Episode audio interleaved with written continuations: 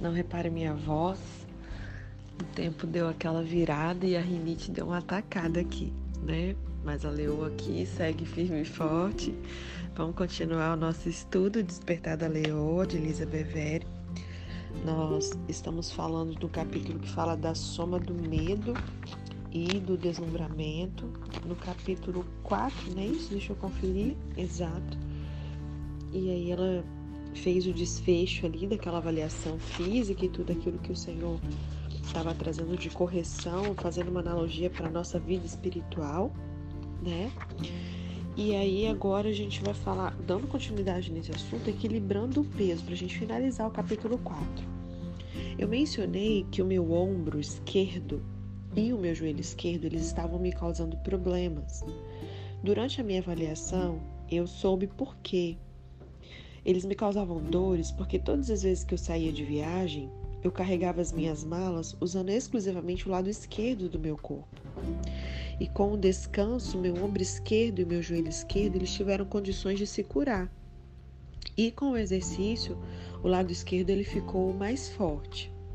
Mas usando ambos os lados do meu corpo para carregar as minhas malas e meu computador, eu coloquei meu corpo novamente em equilíbrio. Problema é que ela sempre usava um lado. A gente tem esse hábito de usar a bolsa sempre de um lado só, né? E aí ela conseguiu trazer o corpo novamente em equilíbrio. Quantos de nós estamos lesionados espiritualmente porque arrastamos bagagens ou usamos apenas um lado do nosso corpo para carregar o peso? Isso não apenas reflete a necessidade de tanto homens quanto mulheres, ou seja, os dois lados do corpo de Cristo, carregarem o peso, mas também mostra como nós, como indivíduos, deveríamos fortalecer todo o nosso ser, espírito, mente e corpo. É hora de pararmos de proteger as nossas velhas lesões e de avançar com Deus. Porque, por certo, vocês já passaram e passam ainda por situações assim. Sabe aquela lesão, aquele negócio, você fica reclamando, nossa, que dor no meu ombro, nossa. Tá. E o que você tem feito com isso? Temos tratado de maneira aí na raiz no que que causou a lesão, né? Primeiro, tentar trabalhar com essa dor. Quantas pessoas vivem a vida inteira continuando com aquela dor ali, incomodando e vai indo e continua carregando peso, não é verdade? Então, chegou a hora da gente parar de proteger essas velhas lesões e de avançar com Deus. No Salmo 144, Deus ele pinta uma linda imagem de quando seus filhos e filhas carregam, carregam ambos uma parte do peso e suportam o fardo espiritualmente falando. Olha, no verso 12: Que nossos filhos sejam na sua mocidade como plantas viçosas, e nossas filhas como pedras angulares, lavradas como colunas de palácio. A New Live Translation ela diz assim: que nossos filhos floresçam na sua juventude. Pense nisso. Uma geração de filhos que estão florescendo, o que significa aumentando, prosperando, florindo e exigindo a vontade de Deus enquanto são jovens que contraste com o que fomos treinados para esperar. Homens na adolescência e na casa dos 20 anos de idade que desperdiçam a força e a vitalidade da juventude. As filhas são descritas aqui como colunas. Eu procurei a definição de coluna e eu descobri que essa palavra ela tem dois significados centrais. O primeiro descreve um sistema de suporte, como um pilar, um poste, um mastro, uma escora, uma estaca. E a segunda definição principal de coluna é líder. Sobre esse nome eu encontrei todas as mesmas palavras listadas. Eu creio que Deus ele está pintando um quadro arquitetônico da sua casa nessa mensagem. Será que nós mulheres estamos prontas para sermos usadas para algo mais além do, do da decoração? Nós estamos prontas para sustentar o teto da casa de Deus, sermos coluna? O que nos leva de volta à questão da força e do treinamento necessário para atingir isso. Eu costumo dizer que tempo de preparo, como eu ouvi por um bom tempo nos seminários, é tempo de preparo, não é tempo perdido. Existe um tempo necessário para preparo, um treinamento. O problema é que muitas das vezes nós queremos negligenciar e pular etapas. Não queremos nos submeter ao treinamento. Não é verdade? Olha o que diz em 1 Coríntios 9, no verso 24 a 27, na versão A Mensagem. Correr para vencer é para isso que os bons atletas treinam duro. Eles fazem isso por uma medalha de ouro, que perde o brilho e o valor, mas vocês estão atrás da medalha que nunca envelhecerá. Não sei sobre vocês, mas eu estou correndo a toda velocidade, rumo à linha de chegada. Estou dando tudo de mim.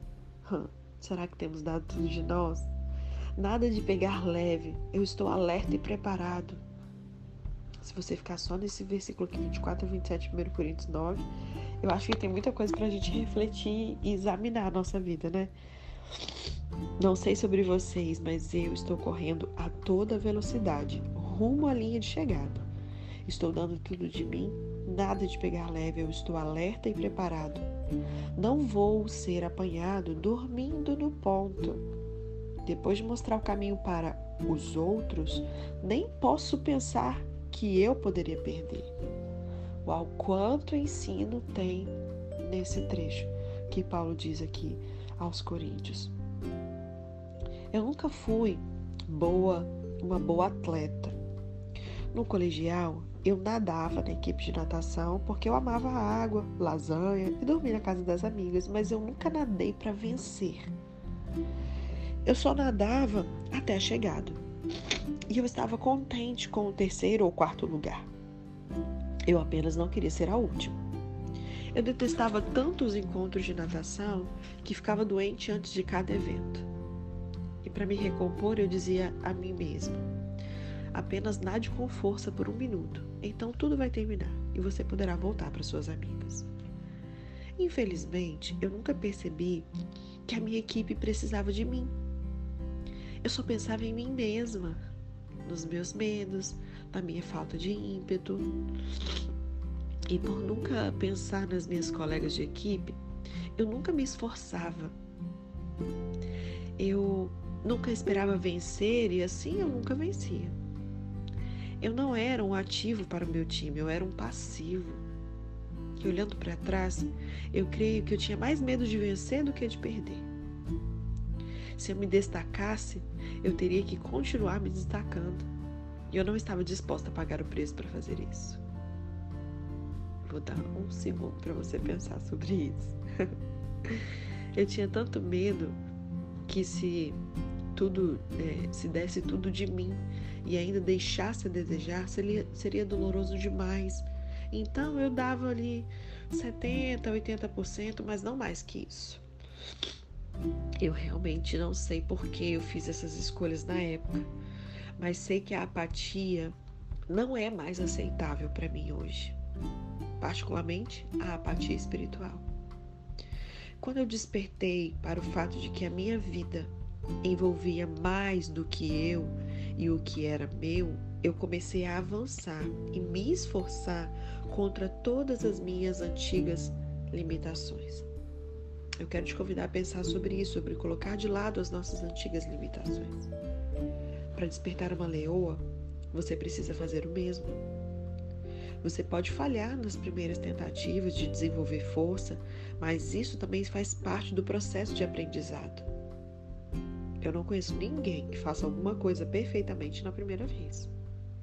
Olha o que a Bíblia diz em 2 Pedro, no capítulo 3, eu vou ler o verso 1 e o verso 7. Manter a sua mente em estado de atenção. Deus está pronto para agir, para falar outra vez e para dar o sinal. Observe que você está encarregado de manter a sua mente atenta. Todos os dias você tem o poder de escolher se você vai estar atenta e focada ou distraída e apagada.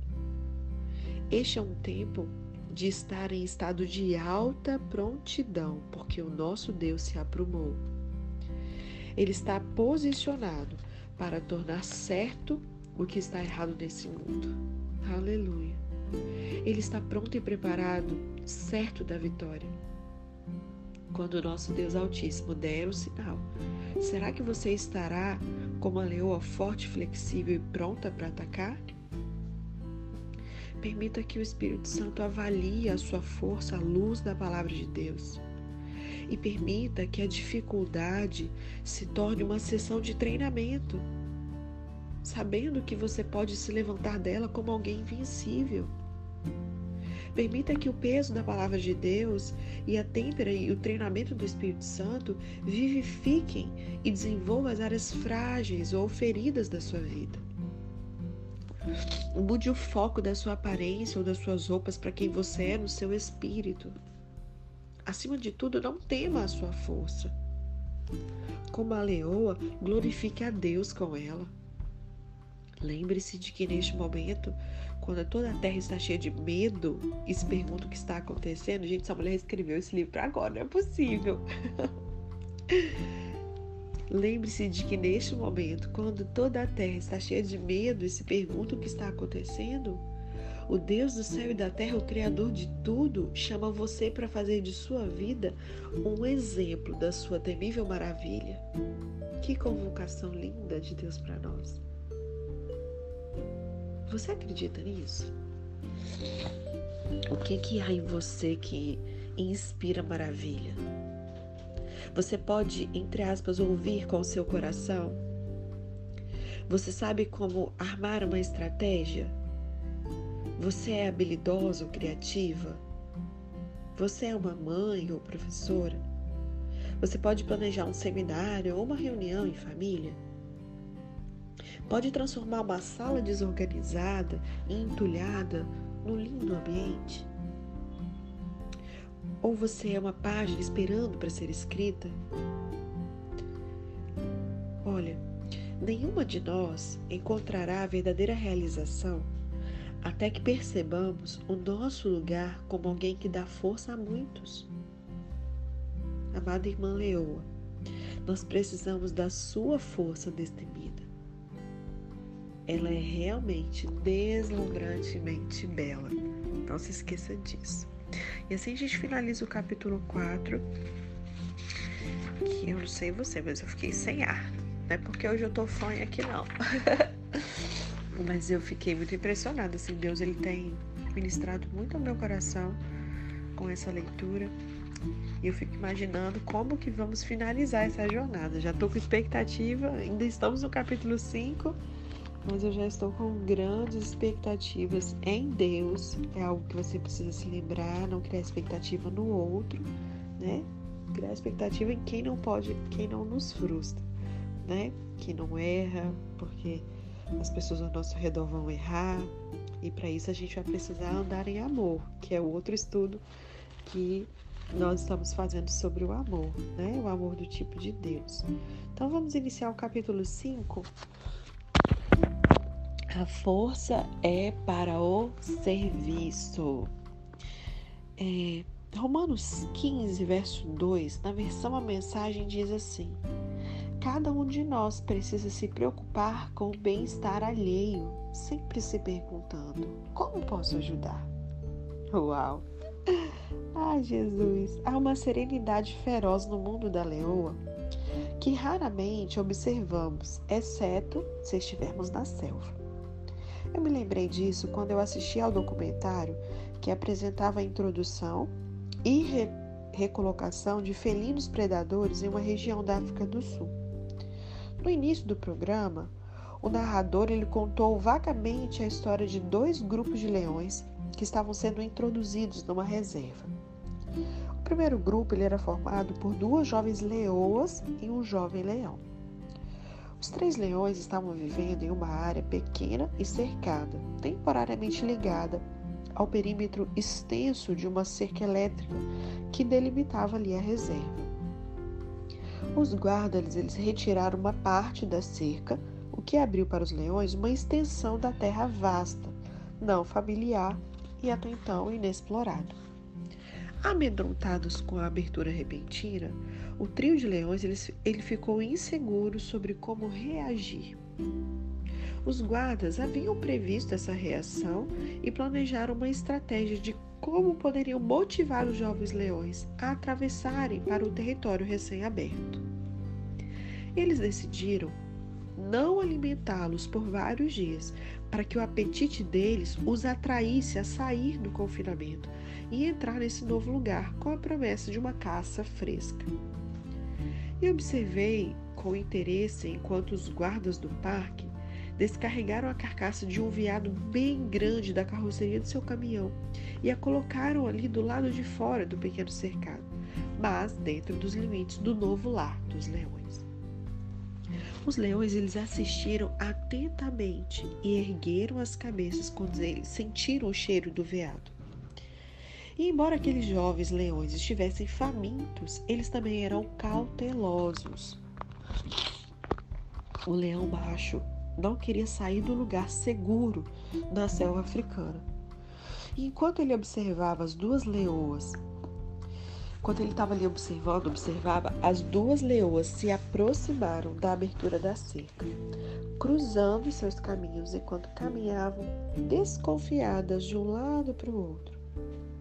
Era como se elas estivessem reconstruindo os limites onde a cerca elétrica estivera ali. Juntas, elas cheiraram o ar, cheiraram o chão e depois recuaram para trás de uma parte da cerca apenas para voltar e parar diante da abertura. Parecia que elas estavam tentando entender ali o que havia acontecido. E por que essa abertura estava de repente diante delas? Seria um truque? E finalmente uma das leoas decidiu avançar. A fome venceu a hesitação. Ela atravessou a linha corajosamente e se aproximou do veado morto. Na metade do caminho, ela olhou para trás, para sua irmã, como se a convidasse para se juntar a ela do outro lado da cerca. A segunda leoa permaneceu ereta, no limiar do terreno por mais um instante e depois acompanhou sua irmã leoa. Juntas, as duas rodearam, cheiraram ali o veado, certificando-se que estava tudo bem. Mas o leão continuou atrás. Enquanto ele observava, as leoas decidiram provar a carne. A caça era boa, a carne estava fresca, mas ao invés de mergulharem naquele banquete, elas fizeram algo curioso. As leoas agarraram o veado pelo pescoço e por uma perna, e as duas arrastaram a carcaça de volta para o cercado, para que o leão pudesse comer a sua porção com elas. Olha que interessante e a atitude delas me fez parar. Eu fiquei impressionada por elas terem incluído o leão hesitante. Eu amei o fato delas não quererem se banquetear sem eles, sem ele, no caso. É lindo quando as mulheres sabem fazer isso. Precisamos aprender a ajudar aqueles que vacilam. Vamos permitir que esse nobre exemplo das nossas irmãs leoas fale conosco e inspire os nossos atos, interações e reações. Vamos ver se o tipo de mulheres que dedicam tempo e esforço para trazer de volta a bondade que encontramos nos espaços recém-abertos que Deus está colocando ali diante das suas filhas. Sim, eu entendo que voltar ou esperar pelos outros pode, tipo, retardar você, te atrasar, digamos assim. Mas somente em princípio. Agir deliberadamente com bondade, generosidade e sabedoria sempre traz vitória no final. Toda vez que Deus começa a soprar nova vida e liberdade sobre o seu povo, alguns de nós abraçam isso com alegria e expectativa porém outros hesitam, esperando ver o que vai acontecer, e outros ainda resistem. A minha esperança e a minha oração é que todas as filhas de Deus se levantem e entrem na liberdade e no propósito que Ele está colocando diante de nós. E que aquelas que são mais fortes, mais livres ou mais firmadas na verdade voltem e encorajem aquelas que ficaram paradas no limiar. Eu amo a maneira como Romanos 15 expressa isso. Eu vou ler também na versão mensagem, Romanos 15, verso 1 e 2. Diz assim: Aqueles de nós que somos mais fortes e capazes na fé, tem o dever de ajudar os que são vacilantes. Não deve fazer apenas o que for conveniente. Se temos força, é para servir e não para ganhar prestígio. Entende o segredo? Esse versículo também, esses dois versículos, né? São incríveis. Eu amo quando, quando ela usa essa versão mensagem, porque eu creio que traz assim todo um entendimento mais claro para nós, né? As fortes e capazes, elas são encarregadas de entrar em cena e ajudar aquelas que vacilam. Dar a mão àquelas que pararam, hesitam ou enfraquecem na decisão. Eu amo ver isso acontecer. E eu amo fazer isso também. Existem muitas mulheres, jovens e idosas que sentem que há algo maior dentro delas. Elas querem avançar e invadir o espaço que agora cerca, mas ficam paradas no limiar, olhando para a amplidão selvagem a qual Deus está chamando, mas hesitantes. Não faz muito tempo que uma jovem adorável, entusiasmada, se aproximou de mim depois de uma reunião. Os sonhos de Deus dentro dela eram tão grandes que o nosso encontro casual lhe deu o espaço ou o tempo para compartilhar tudo o que ela queria expressar. Então, ela foi para casa e, com grande cuidado, ela escreveu um e-mail de proporções épicas que expressava tudo o que ela estava sentindo e ela enviou para mim. Depois ela se sentiu constrangida, mas não precisava se sentir assim. Ao ler as suas palavras, eu entendi a sua angústia. Eu fiquei perplexa ao ver o quanto é, as palavras dela ecoavam os meus próprios sentimentos quando eu passei por um período semelhante de transição e disse isso a ela. Muitas vezes, saber que outras cruzaram a ponte que está diante de nós e encontram o seu caminho em segurança para o outro lado. Às vezes, aquelas que vacilam precisam simplesmente de uma irmã que já está em segurança, que olha ali para trás. Se você já atravessou um caminho, você está do outro lado do rio e tem uma irmã lá do outro lado, passando por algo que você passou e você conseguiu atravessar, é meu dever e seu dever ajudar. Esse olhar para trás é o suficiente para dizer: Ei, irmã, eu estou aqui. E não apenas está tudo livre, mas está tudo bem também. A gente também precisa se erguer desse peso da religião. Outras mulheres vacilam cabaleando Embora cada vez mais mulheres estejam descobrindo a liberdade que Deus tem para elas, algumas tropeçarão sobre o peso da religião. Somente na última década as mulheres foram convidadas a falar para multidões de gênero misto. Muitas mulheres e igrejas têm dificuldades em aceitar essa liberdade. Isso com certeza aconteceu comigo. Eu era destemida quando eu falava às filhas de Deus, mas Acrescente alguns homens a essa mistura e eu começava a suar, literalmente. Uma coisa é você falar todo para um público feminino, outra coisa é você falar para homens. E nervosa e com medo de cometer um erro, eu tropeçava em mim mesma até que uma manhã, tanto o pastor que estava me recebendo quanto uma amiga, uma de minhas amigas destemidas, me pediu para parar com isso. E elas me desafiaram: por que você não age da mesma maneira diante dos homens como age diante das mulheres? E eu respondi sinceramente: honestamente, não sei por quê. Bem, você pode se apressar em entender logo isso? Nós precisamos que você pare de ser tão hesitante, elas disseram. E essas palavras me impactaram. Eu creio que as igrejas, que para as igrejas serem saudáveis, elas precisam da voz de ambos os gêneros. E a minha hesitação estava minando essa convicção. Eu não estava erguendo a minha voz com força. Na verdade, estava quase pedindo desculpas diante dos homens, não com relação à Bíblia, mas com relação ao meu gênero. Quando a minha relutância me foi mostrada, eu comecei a enfrentá-la. Aquilo que você tem sido confrontado, é verdade que tem sido posto diante de você, quando isso é mostrado para você, Comece a enfrentar. E ela diz: Eu ainda prefiro falar para mulheres, mas eu não peço mais desculpas se me pedem para ministrar aos homens. Na minha experiência, se um homem lhe pede para falar, então ele quer que você dê tudo de si.